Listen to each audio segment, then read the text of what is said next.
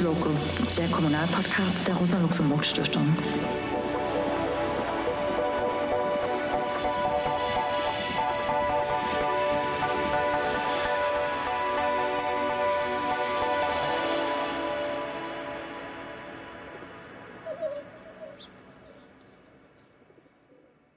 Willkommen bei der neuen Folge von Luxlocal, dem Kommunalpodcast der Rosa-Luxemburg-Stiftung, mit einem Blick zurück und ganz vielen nach vorne. Ich bin Katharina Weise und Referentin für Kommunalpolitik der Rosa-Luxemburg-Stiftung. Den Nachrichtenkammern ist ja zu Genüge entnehmen, dass gerade die Entwicklung in der Bundestagsfraktion Die Linke zu Frustration, Verwirrung und schlechter Stimmung führen. Insbesondere auf allen anderen Ebenen, auch der kommunalen und auch nicht nur in der Parteilinken. Darauf wollen wir ja allerdings nicht zu tief eingehen. Vielleicht liegt es aber eben auch genau daran und dann nochmal verstärkt durch die zahlreich anstehenden Kommunalwahlen im Jahre 2024, dass es aber auch ein paar ermutigende Momente und Entwicklungen mit Blick auf Kommunalpolitik gibt. So wird nämlich, zumindest im linken Umfeld, wieder verstärkt ein Fokus auf Kommunalpolitik gelegt beziehungsweise erkennen Menschen wieder oder manche auch erst zum ersten Mal die Wichtigkeit von kommunalpolitischen Aktivitäten, nämlich als Basis für linke Politik. Das wird übrigens auch flankiert durch lokale Wahlerfolge der Linken. Nur beispielhaft seien hier die Oberbürgermeisterwahlen in Kassel und Mainz genannt, also in westdeutschen Städten, wo traditionell Linke nicht so stark sind, ähm, wo linke Kandidierende wirklich gute Ergebnisse erzielen konnten. Oder auch die Wahl von Christina Buchheim als Bürgermeisterin in Köthen in Sachsen-Anhalt, in einer Region, wo vor allem rechte Akteurinnen Aufwind erfahren. Ein Erfolg war auch die diesjährige große Kommunalkonferenz Copocon, die im September in Weimar stattgefunden hat. Zahlreiche Teilnehmerinnen gaben uns das Feedback, dass vor allem der Austausch mit anderen Kommunalpolitikerinnen und interessierten sie sehr für das weitere, weitere kommunalpolitische Engagement ermutigt hat. Wir werden die Dokumentation der Konferenz, sobald sie fertig ist, natürlich in den Shownotes verlinken. Und nicht zuletzt, in der Kommunalpolitik wird von fast allen politischen Gruppierungen ein Nachwuchsproblem beklagt. Und da wir als RLS äh, versuchen, auch immer einen bundesweiten Überblick zu behalten, ähm, es ist wirklich erfrischend zu sehen, wie viele junge Menschen, nicht nur aus den Städten, sondern auch in der Fläche, sich anfangen für Kommunalpolitik zu interessieren, sich teilweise aber auch schon ehrenamtlich lokal engagieren, bis hin, dass sich einige sogar überlegen zu kandidieren. Auch in unseren Interviews dieser Folge schauen wir mal kurz zurück und nach vorne, denn mit beiden Gesprächspartnerinnen dieser Folge haben wir bereits in vergangenen Folgen gesprochen und haben uns nun über die aktuellen Entwicklungen unterhalten. In dem ersten Gespräch schauen wir auf die vierte Folge und das Thema Gärten und Kommunalpolitik. Das ist übrigens eine der beliebtesten Folgen des Podcasts. In der Folge sprachen wir unter anderem mit Chris Kolditz zu dem Gartenprojekt Gärtchen in Dresden. Wer das Gespräch nochmal nachhören möchte oder auch wissen möchte, wie es dort aussieht, wir verlinken die Folge natürlich in den Shownotes und das Interview ist ab circa eine Stunde und vier Minuten zu hören. Und aus dem Gärtchen haben uns diesen Sommer allerdings zunächst nicht die freudigsten Nachrichten erreicht. Und digital ist mir jetzt zugeschaltet äh, Christopher Kolditz, äh, mit dem hatten wir ja damals schon gesprochen. Er ist äh, Vereinsvorsitzender des Ostra e.V., was so ein bisschen der Dreherverein von dem Gärtchen ist. Und äh, ich wünschte, ich könnte jetzt im Gärtchen sein, ähm, denn ich sehe einen blauen Himmel mit so ein paar Schäfchenwolken. Es, wir haben es Mitte, Ende September und ich bin ein bisschen neidisch und wäre jetzt eigentlich lieber live da, aber aus Zeitgründen ging es jetzt nicht anders. Hallo Chris. Hallöchen. So. Schön, dass wir uns wiedersehen. Ja. Also. Und auch wieder hören, vor allem. Ja, auf jeden Fall. Für die äh, ja. ZuhörerInnen. Ähm, ich hatte es ja eingangs gesagt, es gibt jetzt nicht ganz so positive Nachrichten aus dem Gärtchen. Ähm, vielleicht magst du mal ganz kurz sagen, was passiert ist. Ja, ähm, wir haben einen Pachtvertrag, der jeweils für zwei Jahre läuft und die zwei Jahre sind jetzt wieder rum. Also am Ende des Jahres sind die rum, am 31.12. Und wir haben ähm, einen Antrag gestellt oder haben die Verwaltung angeschrieben und gebeten, diesen Pachtvertrag zu verlängern. Daraufhin haben wir erstmal eine ganze Weile gar keine Antwort bekommen, was wir ein bisschen seltsam fanden und haben dann herausgefunden, ähm, dass die Stadt offensichtlich andere Pläne hat mit dem Grundstück und dass sie uns den Pachtvertrag so nicht verlängern will. Und was sind die Pläne, die Sie da so hatten? Das, äh, also die Version, die wir kennen, ist über jemanden, wurde uns mitgeteilt, der bei einem sozialen Träger oder jemand in der Sozialwirtschaft arbeitet, dass da jemand das Interesse an unserem Grundstück hat und da wo drauf will, dort was mit Kindern machen will, mit äh, irgendwie schwer erziehbaren Kids Richtung Gärtnern und so weiter und so fort. Und ähm, Genau, als ich das erfahren habe, habe ich dann damals angerufen bei der Stadtverwaltung, habe gesagt, na ja, wie sieht's denn aus? Ich habe vor einer Zeit geschrieben, wir würden gerne den Pachtvertrag verlängern, haben keine Antwort bekommen und jetzt haben wir irgendwie, äh, würden wir schon gerne mal wissen, was was Phase ist. Und dann meinte die Verwaltungsmitarbeiterin, hm, naja, äh, also eigentlich habe ich nicht vor gehabt, ihnen das Grundstück nochmal zu verlängern, sondern da soll ein sozialer Träger hin. Das war sozusagen das erste Mal, als wir davon was gehört haben. Und da kann man ja erstmal nichts dagegen haben. Irgendwie, so, da denkt man ja so soziale Träger oder äh, was hat es denn damit auf sich? Ja und nein, weiß ich nicht. Also ist, äh, wir wissen, welcher sozialer Träger das ist. Das ist äh, einer, der ist äh, deutschlandweit tätig, der hat auch ein paar Millionen Jahresumsatz. Also das ist jetzt kein kleiner Verein, wie wir das sind. Das ist kein ehrenamtliches Projekt, die da auf unserer Grundstücksfläche wollten. Ähm, ja, natürlich kann man darüber reden. Man hätte immer über Kooperation reden können, zumal wir die Leute auch, äh, einen Teil der Leute, die dort arbeiten hier in Dresden auch kennen und die uns kennen und die bei uns schon waren und daher auch wissen, was das hier für ein Grundstück ist. Ähm, Und da hätten wir sicherlich auch eine Einigung gefunden, aber das ist halt ein bisschen schwierig, so der Weg. Mhm. Also wahrscheinlich auch die Art und Weise, wie es erstmal, wie die Kommunikation stattfindet. Und was war denn der andere Grund? Also ich weiß, dass es äh, auch noch ein, dann gar nicht mehr um den sozial, um diesen sozialen Träger ging, sondern auch noch um was anderes.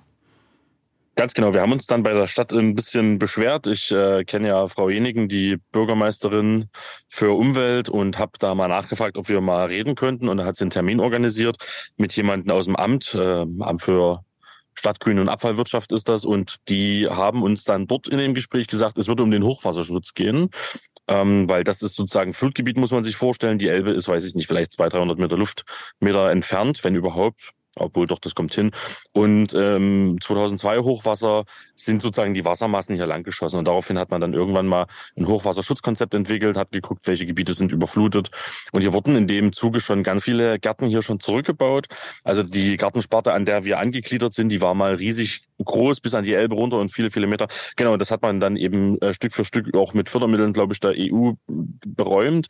Und uns wurde dann offeriert, weil wir hier genauso in so einer Schneise sind, das betrifft nicht die ganze Gartenanlage, offensichtlich nur einzelne Gärten, wie wir jetzt gehört haben, und eben unser Grundstück, ähm, dass da keine Aufbauten mehr also sein dürfen. Das heißt, äh, unsere gelbe Hütte, unser Kompostklo, unser Gerätehaus und so weiter, unser Pizzaofen, was wir hier alles errichtet haben, das dürfe dann nicht mehr da stehen. Ähm, soweit ich weiß, sind das zwar keine festen Aufbauten, aber das sind vielleicht Feinheiten. Ähm, ich kann mich aber gut entsinnen. Ich habe ja noch mal auch in unser Interview reingehört von damals. Das war ja auch schon damals Thema. Also wir haben ja noch am Ende des Interviews auch rumgewitzelt, ähm, dass der größtmögliche Nutzungskonflikt erstmal das Wasser sei, also mögliches Hochwasser. Und es war ja bekannt, dass das ein Hochwassergebiet ist. Und unter der Maßgabe habt ihr das ja damals auch quasi bekommen, diese Fläche. Zumindest haben wir da damals auch darüber äh, so gesprochen. Und nun scheint es ja aber eher die Stadt und die Verwaltung zu sein. Du hast jetzt gerade schon so ein bisschen angedeutet, was sagt die Stadt bzw. die Verwaltung also dazu, dass das ja auch ein Widerspruch ist. Ich meine, ihr seid ja jetzt auch nicht erst seit gestern auf diesem Gelände. Bisher tatsächlich noch nicht so viel. Genau, wir sind seit 2019 hier, haben das ja übernommen damals. Und da hatten wir auch einen Vororttermin mit zwei ähm, Mitarbeiterinnen aus dem Amt, die waren da, eine ganz junge und eine etwas ältere, die offensichtlich so ein bisschen schon Übergabe miteinander gemacht haben. Und die haben sich hier das Grundstück angeguckt und von der Sache her standen die Sachen ja auch schon alle. Ne? Die Küche war da, es war eine Vorgängerversion des Pizzaofens, das Hütchen und so weiter. Und die haben gesagt, ach Mensch, ist das toll hier, das gefällt uns ja, ach, das ist ein schönes Projekt und viel Erfolg. So, und dann gab es einen Pachtvertrag und da stand nicht drinne, es dürfen keine Aufbauten weder fest noch mobil drinne, also angebracht werden oder aufgestellt werden. Nichts dergleichen. Ne? Also das war tatsächlich überhaupt ne. Und es war uns auch nicht bewusst, dass es ähm, sozusagen bis 2025 ist so eine Zahl, die jetzt im Raum steht oder als Beschluss existiert, dieses Areal geräumt sein muss. So, und das sind alles Sachen, die hätte man uns damals durchaus schon mal sagen können. Oder zumindestens vielleicht, wenn das der wahre Grund ist, vielleicht auch mit ein bisschen mehr als, ich sag mal, nicht mal in einem halben Jahr Vorlauf, weil so als ehrenamtlicher Verein ist es dann ein bisschen tricky, da irgendwie eine Lösung aus der Hand zu stellen. Das schaffen wir so nicht, das können wir nicht stemmen. Und ähm wir haben damals auch darüber gesprochen, dass ihr Veranstaltungen macht. Also, und Das sind ja auch nicht irgendwelche Veranstaltungen, sondern das sind ja durchaus auch politische Veranstaltungen, worüber, worüber wir damals nicht gesprochen hatten, dass die ja auch gefördert werden, nämlich auch äh, ähm, aus einem Bundesprogramm, was nochmal aufgestockt worden ist durch ein lokalen, lokales Förderprogramm, dem sogenannten lokalen Handlungsprogramm für ein vielfältiges und weltoffenes Dresden. Mhm. Inwiefern spielt das denn eine Rolle? Hat sich dazu die Stadt geäußert? Bisher offensichtlich überhaupt nicht. Äh, das scheint so ein bisschen ähm, die linke Hand weiß nicht, was die rechte Hand tut zu sein. Das ist bei so einem großen Verwaltungsdampfer jetzt wahrscheinlich nicht so unwahrscheinlich, weil die Sachen ja auch etwas getrennt voneinander laufen.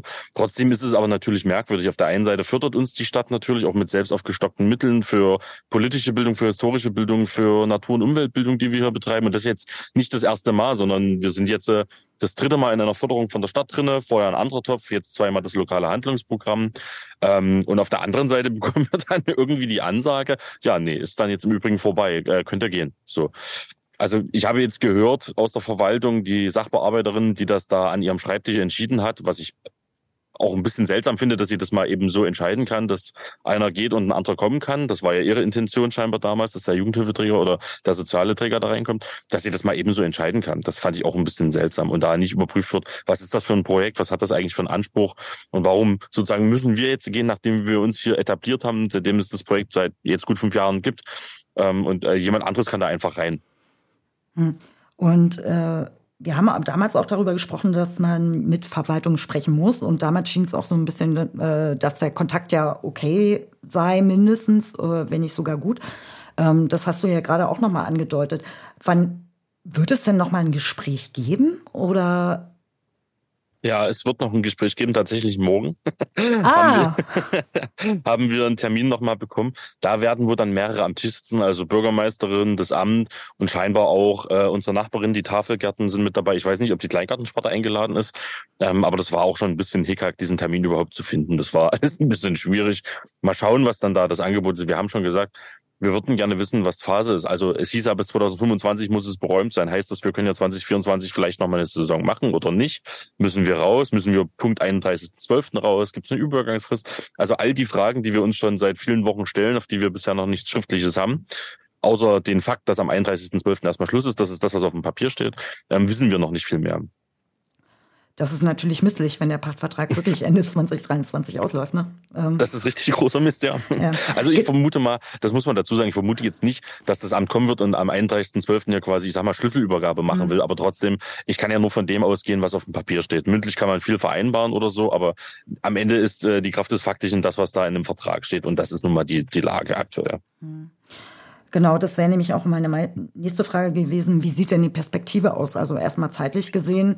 Ähm, Habt ihr nicht trotzdem irgendwie vielleicht Ideen, Gedanken, wie es weitergehen könnte? Also du hast gerade gesagt, 2024 vielleicht noch eine Saison nutzen. Ähm, gibt es noch andere Ideen? Also man könnte ja sagen, wir hätten gern Ersatzgrundstücke oder ähnliches.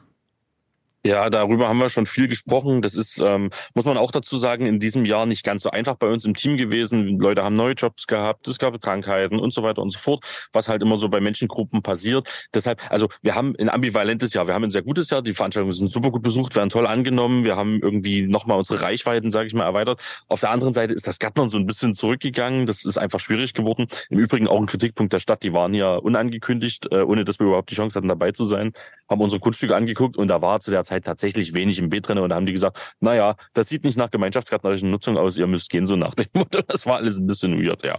Aber um auf deine Frage zurückzukommen, ähm, ja, wir diskutieren natürlich darüber, was machen wir, ähm, was wollen wir überhaupt. Wir sind an dem Punkt, dass wir zumindest weitermachen wollen. Das ist ja schon mal eine Erkenntnis. Und am liebsten würden wir es natürlich hier machen. Hier sind wir angestammt, hier haben wir alles stehen ähm, in einem neuen Ort dieses Projekt nochmal aus dem Boden zu stampfen, das ist natürlich ein enormer Kraftakt. Ne? Das kostet ja auch viel Geld, so einen Container zu transportieren.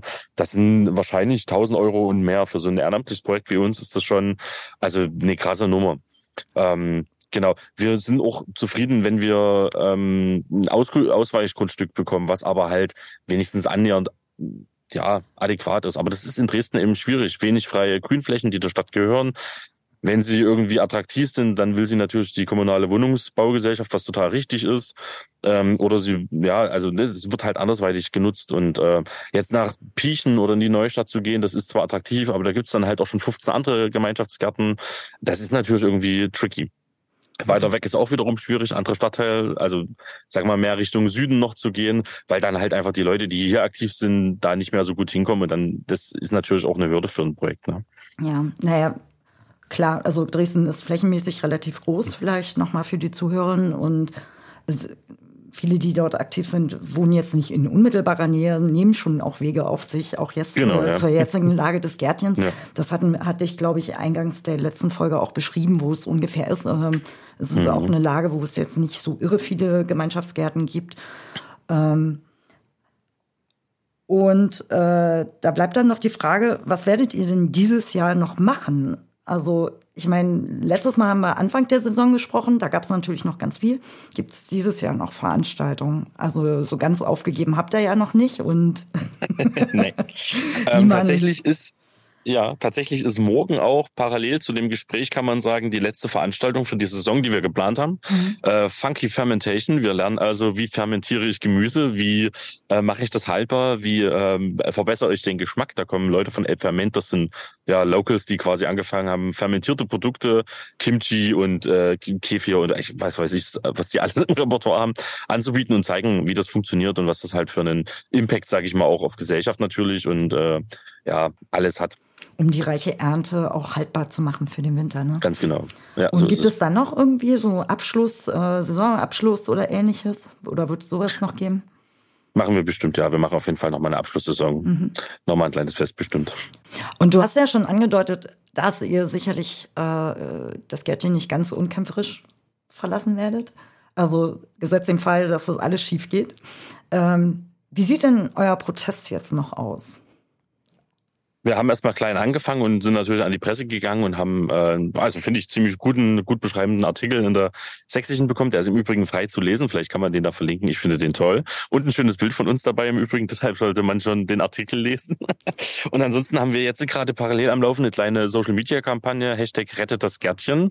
Ähm, und da haben wir schon erstaunlich viele Zuschriften bekommen von Abgeordneten, von Besucherinnen und Besuchern, von Referentinnen und Referenten, von Leuten, die das Gärtchen eigentlich nur vom Hören sagen kennen und es aber trotzdem toll finden, die in kleinen Statements sagen, warum es das Gärtchen braucht, warum es vor allem in Sachsen politische Bildung braucht und warum es einfach solche Orte, mehr solche Orte braucht. Das ist so das, was jetzt gerade läuft. Ansonsten sind wir natürlich trotzdem noch in dem Weg der Kommunikation und im Gespräch mit der Verwaltung in der Hoffnung, eine Lösung zu finden. Und wenn alle Stricke reisen, müssen wir gucken, was wir machen. Ob wir es besetzen oder ob wir vor der Trümmerfrau dann unseren Container in, vorm Rathaus aufstellen und dann dort die Beete bepflanzen. Ganz kampflos können wir nicht aufgeben. Das hoffe ich doch. Also ich kann ja jetzt äh, zumindest auch aus äh, bildnerischer Sicht, äh, so aus Sicht der Stiftung sagen, dass ich äh, die Veranstaltung, soweit ich es verfolgt habe, auch ganz wunderbar finde, ähm, die dort im Gärtchen veranstaltet werden.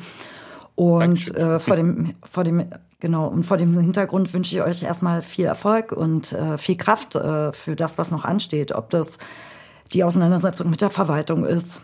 Und da auch da sehen wir wieder, wie Gärtnern politisch ist das, was wir ja auch in der ersten Folge versucht haben, schon aufzuzeigen.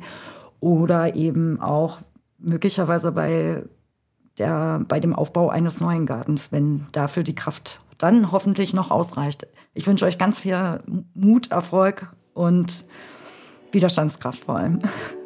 Ganz, ganz vielen Dank. Danke für das Gespräch. Das ist wieder mal ein Beispiel, dass Ehrenamt nicht immer von allen Seiten geschätzt wird. Aber aufgeben ist bekanntlich keine Option. Das besagte Gespräch hat nun mittlerweile stattgefunden und die Menschen vom Gärtchen haben mich informiert, dass daraus hervorgegangen ist, dass es wohl nun doch einen Pachtvertrag geben soll. Allerdings noch nicht klar ist, welche Aufbauten im Gärtchen bleiben dürfen. Und im Übrigen, als die Vertreterinnen des Amtes zu einem wesentlich späteren Zeitpunkt beim Gärtchen vorbeischauten, war der Garten grün und bewachsen. Und letztendlich waren sie dann doch von der gemeinschaftsgärtnerischen Nutzung überzeugt. Das zweite Gespräch dieser Folge ist eher spontan entstanden. Im Sommer war ich kurz privat in Österreich und habe die Gelegenheit genutzt, mir auch Graz anzuschauen. Und damit sind wir in unserer Rubrik Política municipal en el mundo. Municipal Politics International. Kommunalpolitik international.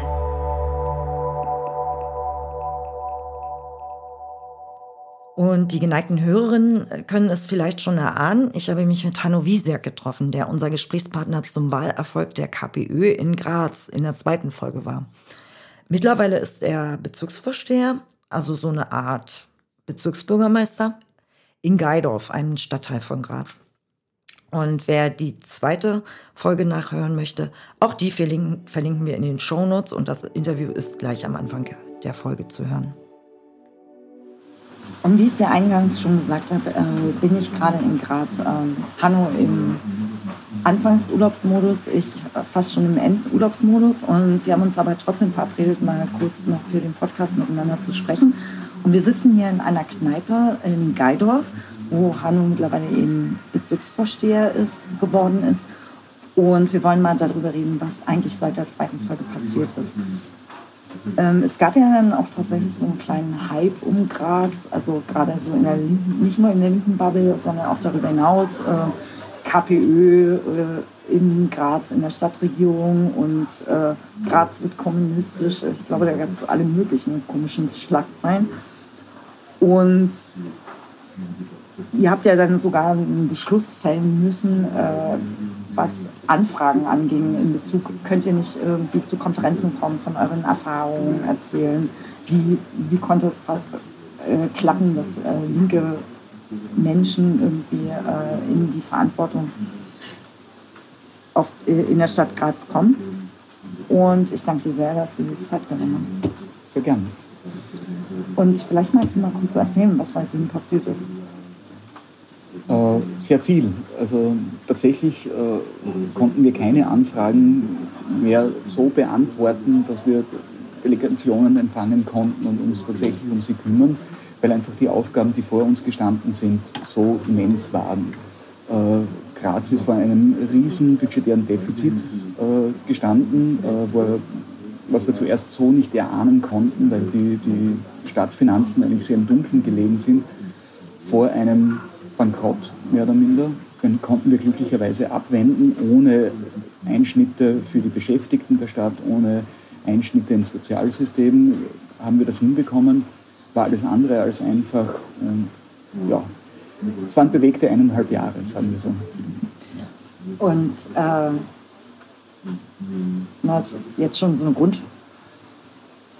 Grundherausforderung genannt. Äh, jetzt kam ja auch noch die Inflation um die Ecke und so weiter. Aber was habt ihr denn seitdem auch erreicht, möglicherweise?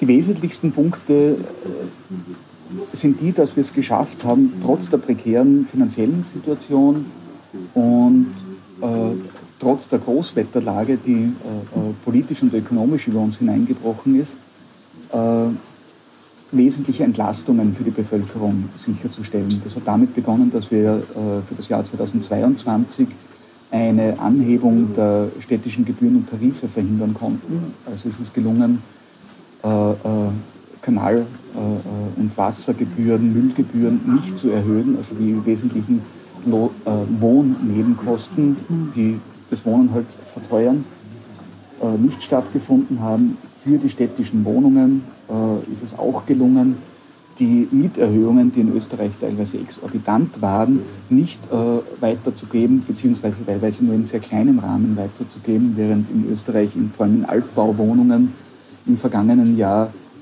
äh, insgesamt drei Erhöhungen, die eine Gesamtsumme von 16 Prozent ausgemacht haben, wo die Mieten gestiegen sind, ist es gelungen, in den äh, gemeindeeigenen Altbauwohnungen nur zwei Prozent tatsächlich an die Bevölkerung weitergeben zu müssen. Das war ein sehr wesentlicher Schritt. Dann ist es gelungen, als zweiten großen Punkt beim öffentlichen Verkehr äh, das, äh, die Jahreskarte Graz, also die Jahreskarte, mit der man alle äh, Verkehrsmittel der Stadt Graz nutzen konnte, äh, jetzt zu einem Preis äh, von 360 Euro ungefähr äh, für die ganze Steiermark gelten zu lassen. Also wenn man jetzt eine Jahreskarte Graz kauft, kann man die ganze Steiermark damit bereisen. Also auch ins Grazer Umland fahren, am mhm. Wochenende einen Ausflug machen oder bis zur Bundesländergrenze. Wenn man nach Wien fahren möchte, zahlt man eben nur bis mit Zuschlag, äh, also ab mit Zuschlag das Zugticket und mhm. innerhalb der Steiermark fährt man mit der Jahreskarte Graz kostenlos. Es wäre natürlich schöner, wenn es dann noch über die Länder hinausgehen würde, aber darüber reden wir dann mal später. Das, das wird eine Sache sein, wenn wir in der Bundesregierung sind. Irgendwann. Irgendwann, Irgendwann hoffentlich Hope, bald. Hope dies last. so. Und ähm, du hast mir ja auch erzählt, also nächstes Jahr ist bei euch äh, oder hier in Österreich äh, auch ein Hardcore-Wahljahr. Äh, und in Deutschland sind nächstes Jahr in zahlreichen Bundesländern Kommunalwahlen. Und vor dem Hintergrund, äh, weil ja auch aus Deutschland eben ganz stark auch nach Graz geschaut wird, hat, hast du denn einen langfristigen Tipp für Kommunalpolitiker, die dann vielleicht gewählt werden, ähm, auf was sie achten sollten, wenn sie 2024 gewählt werden sollten? Im Endeffekt kann ich da einen Tipp zurückgeben, nämlich äh, äh etwas, das wir uns tatsächlich äh, äh seinerzeit unter anderem von der PDS abgeschaut hatten, nämlich eine Partei des Kümmerns zu sein. Also die, die, wir begreifen die Kommunistische Partei auch als Kümmererpartei, die sich um die Anliegen der Menschen kümmert. Mögen sie noch so klein oder noch so äh, ausufernd sein. Man muss sich jedes Problems annehmen, versuchen nach Lösungen zu suchen, auch wenn man sie vielleicht nicht äh, äh kurzfristig ändern kann und nicht auf politischem Wege äh, ändern kann. Man kann es schaffen, äh, Leuten zumindest wieder einen Funken Hoffnung zu geben und, und, und Anhaltspunkte. Das Wesentliche ist, glaube ich, für eine, für eine linke Partei oder eine kommunistische Partei, eine Partei mit konkreten Gebrauchswert zu sein. Also als, als Kummernummer zu gelten, wenn man ein Anliegen hat, äh, zu wissen, dass man bei Linken, bei Kommunistinnen gut aufgehoben ist. Weil es ja auch nicht mehr so lange hin ist, äh, bis zu den Kommunalwahlen äh, in Deutschland, hast du einen kurzfristigen Tipp, was Leute noch machen können, um vielleicht auch gut aufgestellt zu sein? Authentisch sein. Also nicht versuchen, äh, äh, äh, die großen Weltprobleme im Kommunalen zu lösen, sondern wirklich auf die Punkte einzugehen, wo den Leuten der Schuh drückt und ja, für die Leute da zu sein. Und weil wir uns ja auch um die wirklich menschlichen Probleme kümmern wollen und äh, tatsächlich äh, Hörerinnen das auch gefragt haben. Die wollen nämlich auch nochmal kulinarische Tipps von den Interviewpartnerinnen. Ähm, hast du ein Lieblingsrezept, einen Lieblingsdrink, einen kulinarischen Tipp hier aus der Region, äh, der vielleicht auch für die Hörerinnen spannend sein könnte? Äh, auch wenn vielleicht Zutaten nicht unmittelbar verfügbar sind und nicht äh, äh auf jedem Bauernmarkt äh, äh, in Deutschland verfügbar sind, äh, kann man doch versuchen, sie übers Internet oder ähnliches zu bestellen. Und das ist ein steirischer Käferbohnensalat. man braucht dazu Käferbohnen, die, äh, und das ist eine, es ist ein einfaches Rezept, aber die Käferbohnen sind eine Prozedur. Die sollte man über Nacht äh, in Wasser einlegen, ungefähr die dreifache Menge Wasser zu den Bohnen, äh, dann im gleichen Wasser äh, aufkochen und dann etwa eine Stunde bis anderthalb Stunden weich dünsten in diesem Wasser bei kleiner Flamme. Äh, dann abgießen und auskühlen lassen. Während die Bohnen auskühlen, bereitet man das Dressing zu, schneidet Zwiebeln, äh, nimmt einen Esslöffel Dijon-Senf oder bei uns, also Dijon-Senf ist in Deutschland wahrscheinlich leichter verfügbar. Wer es zur Hand hat oder Zugang dazu hat, sollte Estragon-Senf nehmen. Dazu äh, steirisches Kürbiskernöl, äh, Apfelessig, sehr wichtig, muss nicht steirischer Apfelessig sein, den gibt es anderorts auch in sehr guter Qualität. Dazu Salz, Pfeffer, Kümmel und äh, Majoran. Majoran. Äh, das äh, miteinander verrühren, abschmecken, sodass es passt. Dann die ausgekühlten Käferbohnen dazugeben, noch etwa eine Stunde im Kühlschrank ruhen lassen und dann am besten mit, mit äh, Roggenvollkornbrot essen. Ja, danke, dass du dir Zeit genommen hast, dass du auch noch das Rezept in voller Gänze preisgegeben hast. Nicht weiter, verraten, nicht weiter verraten ist ein altes Familienrezept. Weil es hätte jetzt, du hättest jetzt auch zum Tourismusminister können. kommt, in, kommt, kommt in die Steiermark, kommt nach Graz. Also ich kann nur sagen, ich bin wie gesagt privat hier und äh, es lohnt sich auch in jeder Hinsicht äh, nach Graz zu kommen und sich äh, auch mit Politik, aber nicht nur mit Politik auseinanderzusetzen, sondern sich das auch alles anzuschauen. Danke. Ich sage danke.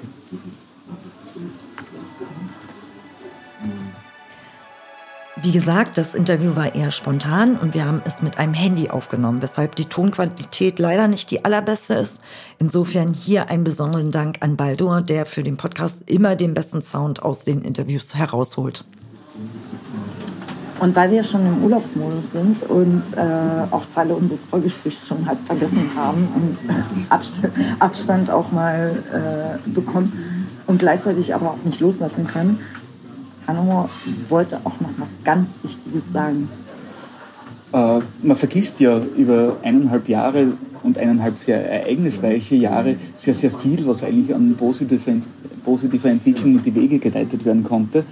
Und darum haben wir einen Bereich auf unserer Homepage eingerichtet, wo man minutiös nachlesen kann, was im Sinne der Bevölkerung Positives erreicht werden konnte. Und äh, die Webadresse lautet, bitte Bleistifte, Bleistifte spitzen, äh, www.kpoe-graz.at slash versprochen-gehalten. Und das werden wir natürlich auch in den Shownotes verlinken.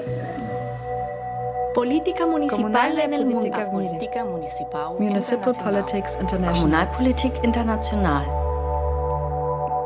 Ich denke, dass beide Beispiele, aber auch beide Gesprächspartnerinnen ermutigen sollten, sich weiterhin lokalpolitisch und kommunalpolitisch zu engagieren und gerade auch linkskommunalpolitisch zu engagieren.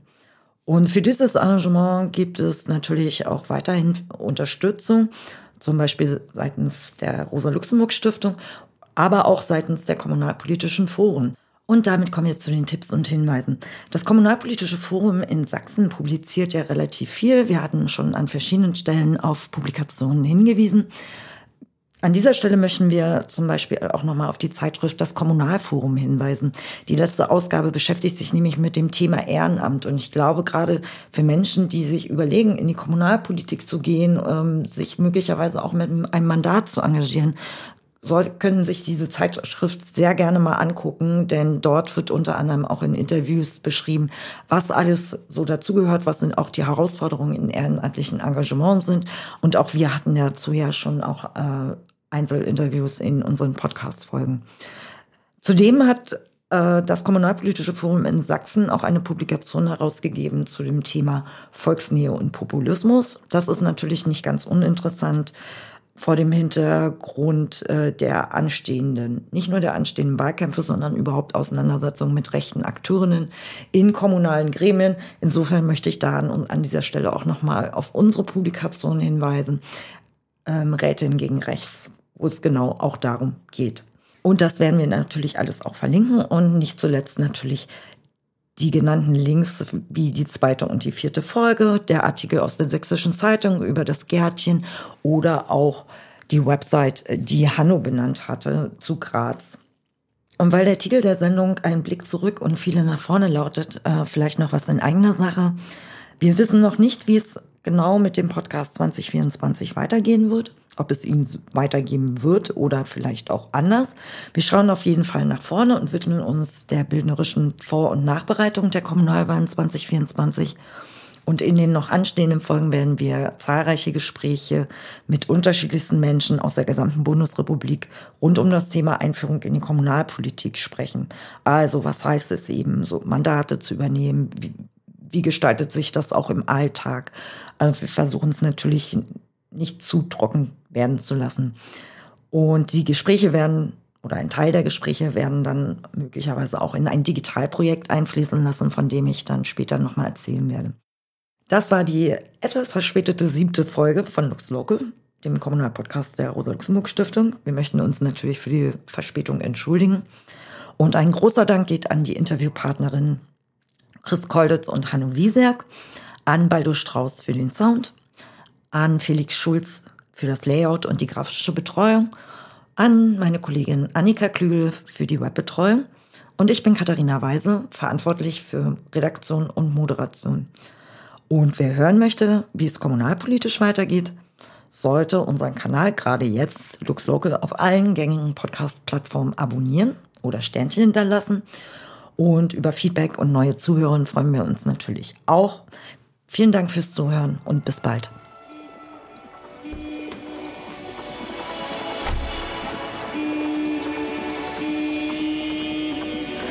Lux Loco, der Kommunalpodcast der Rosa-Luxemburg-Stiftung.